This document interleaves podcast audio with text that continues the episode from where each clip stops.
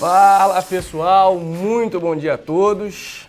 Começando mais um Morning Call, agora na presença do Álvaro. E aí, Álvaro? E aí, Luquinhas, e aí, pessoal, tudo bem? Não é fechamento de mercado, é morning call. né? Não, é Morning Call para quem já está acostumado com a dupla. Ontem fizemos fechamento de mercado, hoje Morning Call. Bom, Álvaro, falar um pouco do que a gente falou ontem em relação ao pregão de ontem, um dia onde a gente viu na parte da manhã uma expectativa muito positiva. A gente olhava para os futuros norte-americanos positivos, Europa no positivo e aqui o EWZ também, né, operando aí, se eu não estou enganado, era 1,45 de alta que a gente via no morning call da do, do, né, do último pregão, mas ao longo do dia tivemos reviravoltas. E aí o Exatamente. dia, Dow Jones passou o dia, praticamente fechou o dia no negativo, tivemos Nasdaq e S&P fechando no negativo. É, por aqui, né, uma expectativa positiva de, olha, vamos segurar nos 102, vamos começar a voltar, e aí ao longo do final do pregão ali, bateram e bateram bem no Ibov, fechamos muito próximo das últimas, né, das últimas mínimas. Mas, bom, o que, aconteceu ontem? E aí daqui a pouco a gente fala do que tem para hoje. Pois é, cara, acho que o, o mercado está tá sendo testado pelos, pelos agentes de políticas econômicas ao redor do mundo. Né? Tá todo mundo colocando, na minha visão, mais risco eh, na parte monetária, principalmente. Na, fiscal também, vamos lá. Mas eh, isso está fazendo com que os ativos eh, de renda variável sejam pre- precificados para baixo, na minha opinião. O que, que quer dizer isso? Né? Os Estados Unidos ontem, o o Joe Biden confirmou ali o, o Powell para mais quatro anos à frente do Federal Reserve. Isso já estava bastante na conta, mas tinha uma parte que colo- colocava o Brainerd, que, é, é, que é o, o- foi considerado agora o vice nessa gestão é, do, do Powell, no Federal Reserve, mas o Brainerd ele tinha um pensamento mais dovish, mais condescendente com estímulos monetários por mais tempo. E aí o mercado que estava naquela dúvida, quando veio a confirmação, ajustou os juros para cima, com menos estímulos monetários eh, como consequência, e aí isso acabou pesando nos ativos ao redor do mundo. Só que também a gente teve al- alguns outros pontos, né? A gente teve eh, no, na Europa, e na minha avaliação é isso que está pesando os índices de ações, apesar dos PMIs que a gente pode falar, eh, membros do Conselho do Banco Central Europeu já falando que os membros estão comprometidos em retirar ah, os estímulos monetários também na Europa. Então está todo mundo retirando liquidez. Mas, no entanto, contudo, todavia, emergentes estão colocando. A China ontem ah, já indicou uma virada de mão, o PBOC, né, o Popular Bank of China, que é o Banco Central Chinês, já deu uma indicação que vai voltar a fazer uma política mais gradual, mais leve de, de, de estímulos monetários, porque viu que quando resolveu tirar Evergrande começou a quebrar, eh, o setor imobiliário começou a, a pesar, então ele precisou dar uma mudada de mão. E, aí, e, ago- e não bastando essa mudança de mão do chinês, que é um emergente, só que não, né? mas a gente coloca ele na cesta de emergente.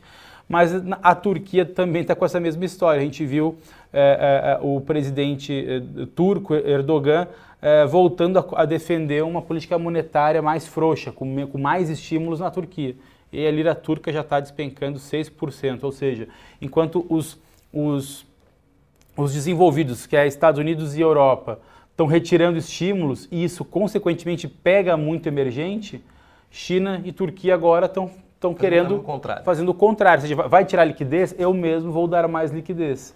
Só que sorte que então eles não devem ter uma inflação que nem a do Brasil, porque o Brasil não pode fazer isso. né? É, a gente tem. Bom, já vamos falar, já que puxamos esse assunto. Ontem só trazer mais um ponto para a favor desse, desse, seu, desse seu raciocínio. O Bostic né, falou que, bom, olha aqui, a gente precisa acelerar um pouco mais do que, do que a gente está fazendo, porque as coisas estão vindo, os dados norte-americanos estão vindo mais, estão vindo melhores. né? Ontem a gente viu é, dados de, de vendas de casas usadas melhor. Hoje, provavelmente, também a gente tem ali o PMI, tem uma expectativa bem positiva para os PMIs ainda. A gente já viu a Europa, por exemplo, vindo acima. Então, acho que, mais do que ninguém, acho que o FED sabe o que vem pela frente. Então, mais uma vez, o, o Bostic batendo nessa tecla de que, olha, a gente precisa acelerar, a gente precisa começar a puxar aqui um, um pouco do freio, porque se a gente seguir dessa forma, a inflação e aí por lá também a sombra, não é só por aqui, né? Claro que num Exatamente. grau muito menor, mas por lá também tem esse, essa preocupação com a inflação.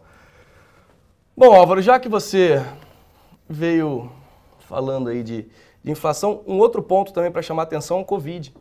É, exatamente. A gente viu a Angela Merkel falando que, é, num discurso que, olha, é, a gente comentou ontem aqui, o Arthur também, a gente estava comentando sobre isso, né, sobre é, a Áustria e, é, comentei com o Léo ontem aqui, sobre a, a Áustria e a, e a, Alemanha, as duas ali passando por algumas situações mais preocupantes com, com o Covid, e a Angela Merkel disse que é a pior situação, digamos assim, é uma situação que até agora a Alemanha não tinha passado, isso traz um pouco de medo, um pouco de, de receio por parte dos investidores e também pressiona, vamos lembrar, o, como a Alemanha é importante na zona do euro, né? Então. Exato. É, o, o que está pegando agora é o seguinte, né? Assim, o, as médias móveis, né? Os novos casos de, nos Estados Unidos, na Europa e no Reino Unido estão bem altos, né? Sobretudo na Europa e Reino Unido, né? Tá...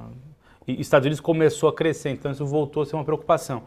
O que, que, é, o que, que isso pode estar tá acarretando? Vamos lá. Primeiro, é, hemisfério norte está entrando no inverno. Então, uh, geralmente no inverno você tem mais casos é, por conta de, da, da, das, das doenças, das, das, doenças por, por, por, é, por, gripe, né? Enfim, então uh, o Covid sendo uma gripe, talvez seja mais fácil você, você contrair a doença nesse momento. No entanto, também no inverno você tem menos aglomerações. Né? Então, acho que vale a gente não fazer um alarde muito grande, porque geralmente as segundas ou terceiras ondas que teve, tanto no Brasil quanto lá fora, vieram de um mês ou dois meses depois do verão, onde tem aglomeração. Né? Então, por exemplo, a gente vê é, neste ano a, a, a, curva, a terceira onda de, da variante Delta chegou lá no hemisfério norte um ou dois meses depois do verão por lá, ou seja, as pessoas se aglomeraram, achavam que estava tudo resolvido e aí voltou a ter uma outra onda. No Brasil, no início desse ano, foi uma consequência das, aglomerações de verão, de, de ano novo,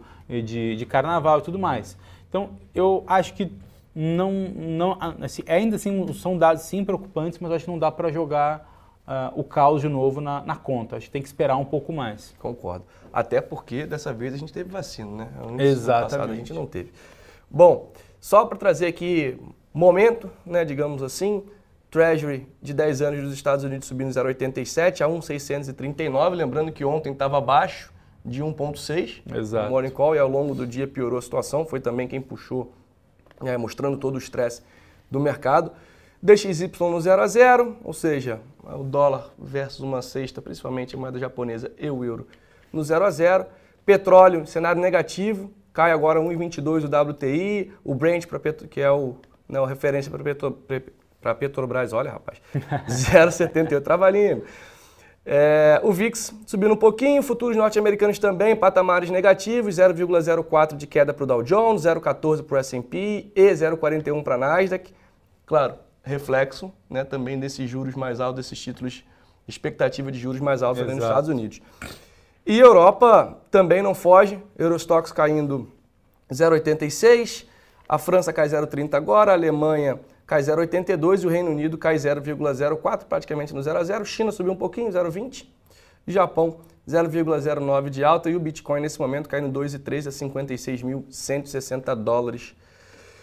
Bom, vamos ver se a gente tem o WZ aqui já, Álvaro.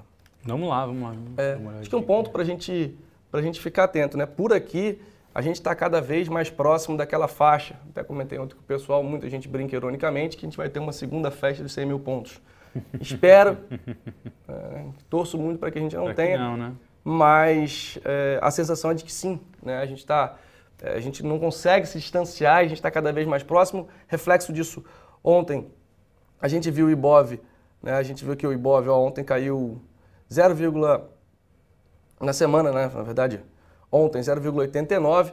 A gente está muito próximo, estamos aí a 102.122 pontos. Então, semana passada a gente caiu 3,10, essa semana a gente já está caindo 0,89, espero, a princípio, olhando para o mercado agora, não me parece ser um dia muito positivo, não temos nada lá fora para puxar a gente, por enquanto, talvez um PMI ali possa mudar alguma coisa, mas acho difícil, a situação ainda é bem complicada. E por aqui, vamos falar de Brasil? Vamos lá, meu cara, tem bastante Porque coisa para falar. Se a situação lá fora hoje não é tão fácil, por aqui também não ajuda muito, né? Pois é, o, o que está acontecendo agora de mais quente, vamos dizer assim, no Senado, né, que ainda está avaliando a PEC dos precatórios aprovada na Câmara, uh, é claro, primeira coisa, né, acho que aí começou um fato positivo, o Senado não está muito interessado uh, em continuar a flexibilização aprovada na Câmara dos Deputados, ou seja, você mudaria o indexador uh, do teto de gasto de PCA de meio de ano para uma expectativa de PCA de final de ano. Uh, claro, como Uh, tá, só estão mudando isso porque está crescendo a expectativa. Se tivesse caindo a expectativa, isso não ia acontecer. Cresce porque com esse crescimento de expectativa de mais inflação no final do ano, poderia ter mais 100 bilhões de reais digamos assim, para o governo gastar nessa nova conta. Só que aí o mercado entende que isso é uma, uma contabilidade criativa e aí começa a precificar mal, como já precificou já faz algum tempo. O Senado começou a querer resolver a questão. No entanto, começou também algum, algum sentimento mais, digamos assim, é, é, de, por mais gastos. Né? Não que eles não sejam justos, mas é, o que está acontecendo agora é o Senado querer fazer um auxílio Brasil de 400 reais que na, na proposta do Senado era para ser de 220 permanente e o, e o complementar ali de 180 é temporário para 2022, mas agora os senadores querem colocar 400 reais como permanente, como um programa permanente é, é, dentro, dentro do orçamento. E aí, para você achar isso permanente, você tem que achar uma fonte de recurso permanente. Seja... A pergunta é, Álvaro, e o fiscal? Pois é, então, exatamente isso. Então, ou mais você precisa de fundo de recurso, ou mais receita corrente, ou mais despesa corrente. Isso para cumprir a LRF, que é a Lei de Responsabilidade Fiscal. Mas para cumprir o teto de gastos, não adianta apenas você ter mais receita, porque o teto ele não é de receita e despesa, ele é o teto é de despesa. Então, se você bota mais despesa, vai ter que tirar outra para comportar tudo dentro da atual regra. Mais do que isso, na MP do Auxílio Brasil, que tem que ser votado até dia 7 de dezembro, também começou o movimento de que não apenas o Auxílio Brasil agora ele vai ser de 400 reais e permanente, mas ele vai ser obrigatoriamente reajustado é, pelo INPC todo ano. Ou seja, hoje o Bolsa Família, que é um programa, eh, ele é obrigatório, mas com um controle de fluxo. O que, que é isso? Olha, ele tem que, a despesa ela tem que existir, mas não necessariamente ela tem que ser reajustada. Né? Isso, isso fica a critério, digamos assim, é, do, enfim, do executivo e do legislativo quando for debater orçamento. Quando você obriga a indexação, ela se torna aí obrigatória. Olha, ela tem não tem que, como fugir. Não tem como fugir. É, bom, aí uh, é, uma, é uma discussão aí muito complicada, porque com mais precatórios na conta, e mais 18 bilhões de emendas do relator, mais 5 bilhões de Vale Gás, mais 5 bilhões de auxílio dos caminhoneiros, mais 5 bilhões de auxílio monoparental, é mais a continuação. Cada um querendo seu, seu Mais a continuação, que vai dar 8 bilhões de exoneração da folha de pagamentos, não tem grana para todo mundo. Então, o governo vai ter que fazer escolhas e é nesse impasse que a gente está vivendo o mercado hoje. Como o mercado está muito, digamos assim, cético em relação à boa, a boa credibilidade, à boa condução fiscal é, no ano eleitoral, porque no ano eleitoral, claro, todos os políticos têm mais interesse em, por mais gastos, o mercado está precificando de uma forma muito pesada. Então, está um clima de fato lá fora de retirada de liquidez dos, dos, dos países mais desenvolvidos e aqui no Brasil com os problemas fiscais. Né? Então, está nesse arcabouço que a gente está vivendo esse Bovespa em 100 mil pontos. O fato é, se melhorar uma das pontas ou alguma coisa, isso pode ter um repeat. É, isso foi até uma conversa que a gente teve com o Léo ontem. Eu falei, Léo, o pessoal perguntou o que, que já está no preço. Acho que boa parte das coisas já estão no preço. É claro que quanto mais tempo demora, né, o mercado ele, ele acaba ficando cada vez mais ansioso e preocupado. Então, vou defendendo, vou defendendo, vou defendendo, e a gente vê um fluxo. Até a gente acompanha isso no, no fechamento de mercado, né? a questão do investidor estrangeiro no mercado Exato. secundário. E, por incrível que pareça, a gente está em all-time high, né? A gente está ali é, é, com um fluxo muito positivo. A gente até brinca que a gente tem nossa, é, nossa, nossa aposta, né? de final de ano, que por enquanto eu estou levando. Ah, já, já perdi isso. É, o, o, nosso almoço no Barbacoa. Mas é, é, impressionante. E aí até vi um comentário aqui do pessoal falando: olha, enquanto né, o mercado está aqui, o investidor estrangeiro está aproveitando para fazer, é, para comprar ativos. E a gente vê isso claramente no mercado secundário. E também quando a gente pega o Ibov, as ações de trás, né, a gente olha câmbio e, e ações está muito atrativo para ele. Né? Então, acho que, é, por incrível que pareça, ainda é um cenário que o investidor estrangeiro está achando o Brasil, digamos assim, de certa forma, barato. Né? Exatamente, e está tá barato mesmo. Né? E, e, e vamos lá, quando o, o, primeiro, né, 10 bilhões de dólares hoje é muito diferente de 10 bilhões há 10 anos atrás. Né? Então, uh, hoje, esse 10 bilhões ele tem um peso relativo muito menor do que tinha há 10 anos atrás no mercado global. E, e, outro ponto, né? o Brasil de fato é uma democracia, o Brasil de fato tem algum sistema fiscal e tem um banco central autônomo, tem uma, tem uma economia diversificada, é exportador de commodities, as commodities estão performando bem, Então, ah, será que não vai colocar um dinheirinho ali para ver se aquele país melhora daqui a pouco, né? Acho que essa é a cabeça do estrangeiro. É, e, até, e até falando um pouco do nosso lado aqui também, né, Álvaro? Acho que a gente já viu esse, esse cenário. O Brasil, eu brinco que ele, ele tem os ciclos mais rápidos do que o mundo inteiro, né? Então, dessa vez, quantas vezes a gente já não viu é, esse cenário de, olha, ah, não é, acabou, ah, tá muito ruim. Então, assim, tá aí é claro que, mais uma vez, não acho que é o melhor momento para uma compra agora, mas também acertar o fundo a gente não vai acertar. Exatamente. Então, exatamente. sempre escolham boas empresas, principalmente pela parte de governança, olhem as empresas, acho que faz total sentido começar a olhar com carinho algumas empresas, alguns setores, alguns muito amassados, outros ainda não, mas é, a gente vê que historicamente aí tem boas oportunidades e mesmo em momentos de crise, vamos lembrar, por exemplo, a própria Magazine Luiza lá em 2015, né? começou uma, uma reviravolta e chegou, virou que todo esse, digamos assim, o que o, tudo que o mercado já viu, né? Se você pegar a Magazine Luiza de 2015 para até hoje, todo mundo Exatamente. faz aquela comparação do iPhone e, e, tudo mais. Então, tem sempre boas empresas no caminho. Acho que... assim, eu, eu, acho que uma, uma, coisa que a gente tem que ter atenção ao dia de hoje no mercado, tá? Porque assim, claro que toda essa crise fiscal está na conta, mas eu não tenho certeza de quanto já estava na conta os 400 reais permanentes com uh, obrigatoriedade de indexação pelo INPC. Então, talvez a curva de juros possa estressar um pouquinho no dia não, de não, hoje. certamente, assim, é o que eu falei, né? a gente não sabe onde vai ser o fundo, né? É. Mas que a gente acho que boa parte desse cenário negativo já está no preço, já não à toa. Uma boa parte, claro, com certeza, mas assim, eu acho que o, o, na semana passada o Senado ele meio que se mostrou como um bastião da credibilidade fiscal. Agora as propostas que surgem de, de manter 400 reais permanente é, e com a indexação de, de inflação... Muda o jogo. É, muda o jogo, tá, piora o que tinha, né? Isso, isso não estava sendo colocado na semana passada, então, e nem no dia de ontem na minha avaliação. Acho que isso pode pesar um pouquinho mais no dia de hoje, tá? Bom, então bastante atenção. Fui pegar aqui o EWZ, por enquanto ainda. Sem falar, meu caro, sem falar, só para te interromper de novo, mas sem falar que estava marcado para essa semana a, a, apresentação do parecer do, do, do, do, relator da PEC dos precatórios no Senado, que é o Fernando Bezerra. Ele já indicou que só será feito agora na semana que vem né, a, a, votação em plenário. Né? Então, então, de novo, mais uma semana para frente, né? barrigando esse, essa questão para frente. Boa. Então, só para a gente não, não, esquecer o cenário corporativo, Telefônica, né, Vivo e TIM informaram em comunicados que aguardam desfecho do processo do STF sobre a redução de CMS. O STF tem maioria, mas decisão não é definitiva, cabendo recurso por parte dos estados. A Petrobras divulgará nesta quinta-feira, dia 25, o plano estratégico para 2022 e 2026.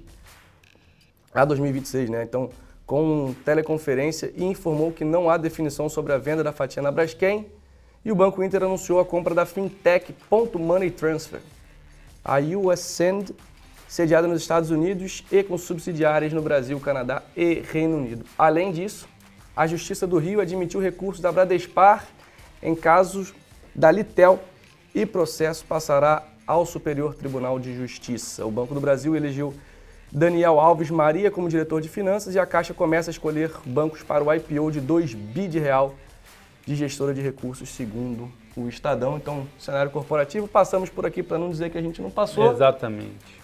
Bom, acho que por hoje é só, Álvaro. Vamos, apertem os cintos, o dia não promete ser fácil. Espero que tenhamos de novo uma reviravolta, como aconteceu ontem. Parecia que o dia. Parecia que o dia ia ser bom, acabou sendo ruim. Tomara então, já que a gente começou com um dia ruim, que a gente tenha uma reviravolta e passe a ter um dia positivo e o Bob se afaste dessa faixa dos 100 mil pontos, beleza? Então, Álvaro, obrigado. Valeu, meu caro. Um prazer enorme fazer um Morning Call com você. Fazia Boa. tempo que a gente não fazia Fazia isso. Fazia né? tempo, né? Bom, pessoal, então por hoje é só. Espero vocês daqui a pouco na sala. Um grande abraço e até logo. Tchau, tchau. Tchau, pessoal.